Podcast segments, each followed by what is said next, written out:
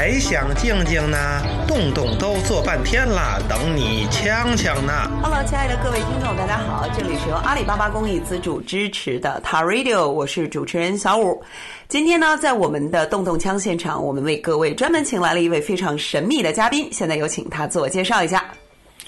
呃，那个大家好，我是那个微博上那个儿苗动物园儿，呃，大家都叫我呃园长，因为这个呃叫动物园嘛，所以这个我们就你也叫我园长就好了，好吧？园长好，园长好，非常欢迎园长来到 TARADIO 做客。呃，我们今天其实特意把园长邀请过来呢，主要是想跟大家聊一聊最近比较有趣的事儿。什么事儿呢？我相信最近所有喜欢《哈利波特》的朋友肯定都会明白我说的是什么了。没错，对于国内所有的哈利波特迷来说，这是一个特别特别重要的，我甚至可以称之为节日，因为在二零一一年《哈利波特》八部曲结束了五年之后。我们终于可以再一次通过《神奇动物在哪里》的镜头，回到 J.K. 罗琳的魔法世界当中。没错，你有没有去看《魔法动物在哪里》呢？有没有院长？呃，特别遗憾，没有。啊，呃，确实是没有，因为这个一个是最近比较忙，另外一个是这个，其实我一直很怀疑这个呃《哈利波特》这个系列结束以后，还能不能还再有一部这个电影能像当年给我们的感觉那么好，所以我我我一开始是对这个事儿有点质疑的。这个，但是这个因为身边人都看了嘛，风评又都特别棒，所以我我肯定还是会去看的。但是现在确实还没有。那我觉得不如这样，我相信肯定有很多呃听众朋友，有的是去看了，然后有的人肯定还没看。我觉得呢，那我们正好我跟园长我看了，园长没看，我们不妨把焦点落到就是除了电影情节之外的地方，这样我们也不用。被当成剧透狗，然后我们还可以聊一聊里面的神奇动物。其实神奇动物在那在哪里讲述的其实特别简单，它的故事线就是有一个英国巫师，就是我们叫他小雀斑这个演员，他就是弄丢了一个他的异次元的一个箱子，他那箱子特别神奇，然后结果导致他箱子里面自己收集的神奇动物啊散落全城。当然是纽约城 （New York City），从而不得不和当地一对巫师姐妹，还有一个麻瓜，然后一起踏上了回收神奇动物之路。所以，其实你看这个主线特别简单明了，但是我觉得大家可能对这个主线啊什么的，还就是我觉得大家反响一般。然后，我觉得大家讨论的最多的还是里面的神奇动物。然后，这个电影里面总共。呃，就是这本《神奇动物在哪里》，因为所有的哈迷都知道，这本书其实是霍格沃茨魔法学校的一个教材。它总共收集了七十五种神奇动物。哦天，我觉得我的童年又回来了。那个等等等，但是这个呃，那那个教材我是知道的，但是、呃，电影里这七十五种动物都露脸了吗？啊，没有没有没有没有没有，它不可能都露脸，它要不然第二部、第三部它怎么卖呀？所以它一开始只露脸了几种，但是效果特别好。像比如说，你像我不知道大家怎么样啊，反正到我这儿，可能我最喜欢里面的就是那个秀秀。呃，就是就是那个，比如说呃地精银行里面他们会用的，长得像小鼹鼠一样。呃，我我我我我我看过一些公众号上那个做的报道，那那那个那个动物有名字是吧？不不是鼹鼠是什么？真叫鼹吗？还是真鼹，对。然后因为这个是英国的，来自英国的吃瓜群众们发现的，就是说，当他们看了《神奇动物在哪里》之后，第二天他们到动物园，一下子发现，哎，说这个秀秀长得跟那个真鼹就是还原度高达 百分之九十九十八，说哎。说天哪，我这辈子都没有看到过什么那个，原来我们的真眼就是秀秀。然后说天哪，我特别想去养，但是我要告诉大家，野生动物咱们还是不要家养。那这个养养这个事儿就算了，那所以说这个其实、呃，这个刘林笔下的这个这个这个所有的这些呃神奇动物，是不是基本都是有原型的？有一些有原型，然后有一些它可能会直接从神话传说当中去拽一些我们已知的元素。你比如有原型的，像这次电影当中出现的这个牛头犀牛，你一看就知道这是非洲大草原上面的那个犀牛嘛，黑犀牛、白犀牛。然后包括蛇鸟，给人感觉看起来有点像角，那个叫角雕。就是我特意留留意了一下它的这些神奇动物，然后还有里面有一个就长得特别像小树苗的那个叫呃护树罗锅。是螳像螳螂的似的。哎，对对，那个其实那是竹节虫，你不觉得特别像竹节虫？呃，我我看过照片，给就感觉比比竹节熊要要要要要胖一点嘛。要胖一点。我我个人还是觉得更像螳螂一点儿。嗯，然后但是那个秀秀和那个确实是秀秀和护树萝卜是目前为止所有的粉丝当中得票应该算是比较高的。但是那个 J.K. 罗琳，包括电影的导演都说他们还有拍摄第二部、第三部的打算，所以很有可能我们会在未来的时间里面会看到剩下的几种，将近七十种剩下的神奇动物。嗯，对，这个这个这个是个大 IP 嘛，续集肯定是一定有的。没错，但是我们不妨这样，我觉得既然我们已经就是把话题转移到了 J.K. 罗琳的魔法世界当中的一些生物，但是我们也会发现啊，之前的这个八部曲《哈利波特》八部曲当中也出现了一些，嗯，我们日常可能会听到比较多的动物，不是说常见啊，因为它毕竟有很多都是它杜撰的生物，比如凤凰。啊，你不觉得凤凰是在东西方的神话当中都出现的比较多吗？呃，所以肯定是东西方都有这个类似特别大鸟的这种这种原型，又特别漂亮，对吧？对，而且当中你会发现出现了，比如说，呃，西方神话特别喜欢用的元素，独角兽、嗯人马、凤凰。凤凰这个其实是东西方都有，嗯，对，然后还有那个叫鹰头狮身有异兽，我不知道叫什么，我忘了叫，反正在里面叫 Mark B，就我记叫。叫叫叫狮鹫还是叫什么？狮狮鹫鹫那个鹫吗？反正那嗯那个那对那那一类的东西，我觉得就是对应到东方来说，我们就好像是比如说麒麟之类的，啊，麒麟、呃，对，就是反正都是一些这个动物做组合组合嘛，对吧？然后你拆出来任何一个，比如头啊、爪子呀或者尾巴啊，一定是是有原型的。但是我们会发现有一点特别有趣啊，可能同样一种动物，但是在东西方文化里面就代表了完全不同的含义。你比如说，最明显的就是龙，呃呃，那个还是嗯，东方龙、西方龙也长得都都不是那么一样了，对吧？我们东方龙还是很善良的，东方对东方龙会有，然后我们会看到凤凰，凤凰在那个好像东方的文化里面就是比较至高无上，但是在西方文化里面好像更侧重于它浴火重生的这个特性，像一个大宠物。呃，可能也是跟那个讲故事的目的有关系的。这这跟讲故事的目的有关系。呃，就可能就是西方更愿意讲一个什么这种这种浴浴火重生的这么这么这么一个故事吧。而且凤凰这个事儿，就是东西方都有，但是可能还是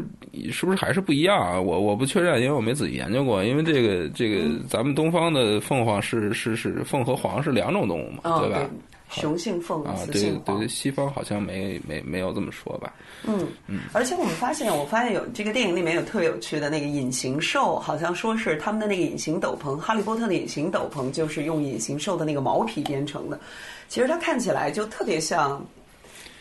猿人，呃，对我们像像像我们国家有，呃，我嗯我不知道，我不记得那个叫叫叫什么猴了，是什么白头叶猴之类的，反正就是就是看着是像个像个像个猴子。像个猴子，白头叶猴，好专业，好专业。那像那个，包括这次电影里面好像还出现了那个囊毒豹，说是产自我看了一个它的简介，说是产自东非的那个大型野兽，呼出的气息可以传染瘟疫疾病。现在这样想想，其实 J.K. 罗琳的脑洞还蛮大的。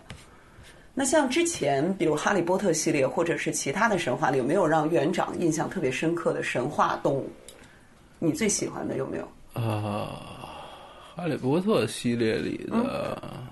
或者跳出哈利波特系列，因为毕竟我觉得神奇动物这真的是一个所有文化、所有神话，包括就是真的是全球各地大家都会觉得动物是有神性的，然后在他们自己想象当中都会有一些有神性的动物来保护自己。呃，我印象深刻的还是这个西方的龙吧，因为包包括这个呃。那那那那个那那个叫什么？前一阵儿就是霍霍比特人啊里头这个，对对，他们他们里头的那个那个那个龙龙，然后这个，因为因为我我一直觉得就是说，呃，西方那个那个那个龙特别奇怪嘛，因为呃，其实标准的西方的龙是、是是是不是特别长，然后比较胖一点儿，然后又又同时有个有个小翅膀，而且还还会喷火，这个看起来就非常邪恶。但是，呃，就是呃虽然都叫都都都叫龙嘛，但是这个我我我的记得前些年有有专门说过，就是说那个就是。东方的龙有专门另外一个英文的那个那个那个译名，我但我我我忘了应该怎么拼了，反正就是不是 dragon 是吗？对对，不是 dragon，就是就中嗯东方或者中国的龙，就是英文是不叫不叫 dragon 的，然后反反正是不一样嘛。然后但是这个其实中中国的这个龙看起来也挺凶恶的，对吧？然后但是很很很少见我们哪个神话里把它说成一个凶恶的东西。但是西方那个龙也可能是因为它本身就能喷火，所以当然如果我们看那个那个那那个动画片儿什么来着，《驯龙高手》。啊，对吧？驯龙高手，对对对，驯龙高手又是又是另外一套这个设定，然后就觉得对对他们的那个龙反而都看起来就是特更更更 Q 一些，就更可爱一点对，特别喜欢，因为我们。呃，我是个宠物博主嘛，然后当、嗯。当时我们还因为他那个里头叫叫乌鸦仔的那个那个小龙，然后这个那个，对，然后我们当时就是还还做过类似的活动，因为这个因为有很多这个呃网友们都是养黑猫的嘛，然后他们就就拿那个就是 P 一下之类的，确实还挺还还还挺像的，就是那个那个那那在那个维度上好像就可爱可爱很多。对，那个导演也说过，他说他们当时设计那个乌鸦仔的形象的时候，就是以他们家的那个猫，哎，就是那个猫的特性还特别多。而且我发现，就是世界各地他们的神话当中，真的是有一点儿特别有意思的现象。你比如说蜘蛛，因为在《哈利波特》里面，包括那个在《指环王》里面都出现了蜘蛛的元素。蜘蛛在北美印第安人的神话当中特别有趣，他说是可以结网捕梦。就是他们现在不是有那种印第安的那个、嗯那个装饰品，那个捕梦网，嗯蜘蛛是捕梦的。但是在非洲神话里面，蜘蛛就担当了另外一个角色，就有点像一个就是特别小聪明、特别狡黠的那么一个智者，然后经常去戏弄别人。然后，但是最后那个呃，在很多神话，就是非洲体系的神话当中，蜘蛛最后反正是戏弄了所有的野兽。当然，它其中自己也会有一些就是吃一些苦果，但是它更多的是扮演了像类似于北欧神话当中洛基的角色。而且特别有趣的是，比如说关于梦，在日本就是专门有一种动物叫魔，啊，对，这个我知道，就是对，魔是吃梦的，魔是吃梦的，而这个魔是确实是有的这个动物，所以我觉得日，然后包括狐狸、猫、蛇、狸猫，虽然这些元素也在那个《哈利波特》当中体现过，但是我们会惊讶的发现，在东方神话体系里面，狐狸、猫、蛇还有狸猫可能会比西方神话当中赋予的含义会更深。嗯，这个是就是东方文化是有有有有有有差异的嘛，对吧？像我们这个。呃，大家小时候都看《聊斋》嘛，对吧？嗯然后《聊斋》也《聊斋》也说一些这个奇形怪状的动物。这个其实，嗯、给大家印象深的可能是狐狸精，但是其实你这个我不知道有没有这个同学是是听评书啊，就是说你去听那个专门听评书讲《聊斋》的那些，你会就仔细听，就他们有各种各样奇怪的这个这个这个动物，有好的有坏的，然后这个。当然，就是我觉得可能都是这这一类的动物，还是影射在社会上某一类人的，就是肯定说是会会有任何一个故事都是都是讲一个影射的嘛，对吧？啊，这个这个显然像蜘蛛这一类的，可能就就不太会影射一个什么什么好的人之类的，因为毕竟是看起来还是有点可怕的。长得还是比较丑，对对，而且西方神话好像特特别愿意把蜘蛛就是做的特别庞大，啊，有对吧？就是它它它很它很少就是出现场景的时候是一个小蜘蛛就食物那么大，对，还是挺大的。但是现代人对蜘蛛可能更正面了吧？Spider Man，嗯，还是被辐射蜘蛛咬了一口。对，这个这个这个，所以说蜘蛛的功效啊，对吧？嗯，我我们中医还会让它拿它入药呢，对吧？对这个三三，那有没有你比较喜欢的动物呢？就是神话传说当中的。呃，怎么说？因为我我我更喜欢那些就是比较萌的，因为比比如说在在日本很多故事里都会讲这个狸猫。啊，狸猫、啊，对对，这这个我我喜我相呃对日本除了讲狸猫，还还还会有一些故事是讲狐狸，嗯啊，对狐狸对对，这一这一类的我都比较喜欢。嗯，狸猫咯吱咯吱山，就是它好像是有一套系统的，我也经常看那个。然后就是我想知道的是，比如说有没有哪种动物，我相信你是八零后嘛？呃，这岁数就不说了啊，那就嗯那像那个一般像现在而言，其实很多人一说的话，比较喜欢的神话动物，很少有人会提到天马了吧？啊，一般看《圣斗士星矢》长大的孩子，是不是都会觉得天马？对那个，但是那个就是是嗯是是，就是感觉是一个对，就是很很正面的，就是我们没觉得它是一个什么特别神奇的动物那一类的，就是一个正面的符号嘛，就是那那一类就是感觉很正向，等于是它已经超脱了动物的范畴，呃变成一种符号。对对。那那其实有没有那有没有其他的像，比如说你觉得像是和那个天马一样，现在变成符号的？呃，所所有星座里的带 带动物的，应该都是这样吧？大熊星座、小熊星呃座。那其实这样来说的话，等于其实动物在神话传说当中的就是出现的历史远比我们想象的要长。对，其实很多古代人，那我是不是可以这么说？就是很多古代人，他们的脑洞开的比 J.K. 罗琳还要大。呃，对，如果你比如说我们我们真的去去去，比如说看圣经，或者是我们国家，比如说看《山海经》什么乱七八糟的这些，就是你你你仔细仔细的看的话，还是觉得脑洞真是特别大，对吧？这个比比一般的神话故事，我觉得丰丰富的多。嗯嗯，而且其实我觉得那个最有趣的一点啊，抛开那些可能是大家东拼西凑啊，把你的犄角拿过来，你的翅膀拿过来，重新披上。其实我觉得最有趣的就是那些对我们身边日常生活当中可以见到的一些动物的一些赋予他们的想象力也好，赋予他们的背景也好，我觉得那样可能是更好玩的。你比如说乌鸦。像那个一到冬天，北京长安街上的乌鸦就是一景儿，哎，对对对，经常呱这呱呱的过来个对，原来我们家那个门口也是，就是你你冬天的时候看满地的这个，乌鸦 对粪粪便，就是整条路都是白色的。对，然后你看，在东方，就是在中国吧，别说东方，中国就是乌鸦认，就大家就认为乌鸦反哺，虽然挺两极的哈。我觉得一方面是觉得它特丧，乌鸦一叫就是有丧，然后但是又觉得又承认乌鸦是特别孝顺的一种鸟。嗯，就是因为我我记得有一些文化里好像这个，呃，就是也不觉得这个乌鸦是一个呃不祥的象征嘛，有有好像有的文化觉得还挺吉祥的。然后相反来说，你比如说喜鹊啊，然后还还还有一些人觉得这个喜鹊其实也也不那么吉利。就其实你听那个喜鹊叫声也也也很难听的，对吧？啊呱，那个其实要这么说，孔雀叫的也挺难听。啊，这个孔雀我倒真像真真真真真真没听过。嗯，然后包括老鹰啊，我觉得最因为那个我最容易拿来举例的就是老鹰嘛，像比如美国的那个白头鹰，呀 已经成为美利坚合众国的标志了。嗯，这个说说起老鹰，我就是我，因为我一直、嗯一直就是脑海里第一时间浮现的，当时说那个什么什么花旗参茶还是什么哦，花旗参那不是也是美国呃花旗参，然后所以弄了一个白头雕。呃然后在埃及呢，老鹰就是智慧之神，荷洛斯，就是那个眼睛。埃及，咱们想到埃及的时候会想到一个眼，那个眼睛叫做荷洛斯之眼，是智慧的意呃，思。就是有很多人专门在纹身纹那个眼睛对呀，护身符啊那是荷洛斯之眼，包括在我们少数民族当中，比如说东北那边嗯满族，海东青，一说是海东青，那都是大草原上的勇士。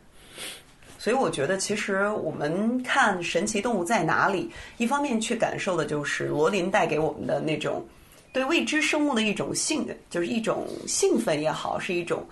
感兴趣的这种怎么说呢？我觉得它是为我们打开了一扇新的大门。但是通过这样的看到这样的电影也好，是看到那样的动物也好，包括我们对第二部、第三部电影的期待也好，其实我觉得我们还是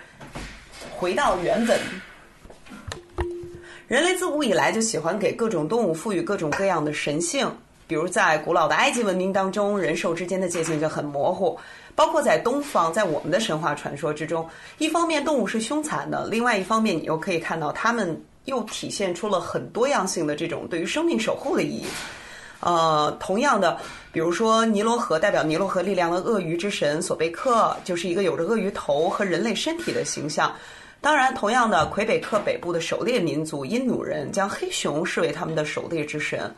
因努人从来都不打扰活着的黑熊，如果遇上黑熊死亡的话，也会以各种方式祭祀黑熊的死亡。像我们中国人就是对于蛇，呃，对于龙，其实不应该是对于蛇，应该是对于龙。但是因为龙，我找不到现实的这种存在的，就是中国人对于龙的这种崇敬，确实是融入了骨血里。虽然事实上在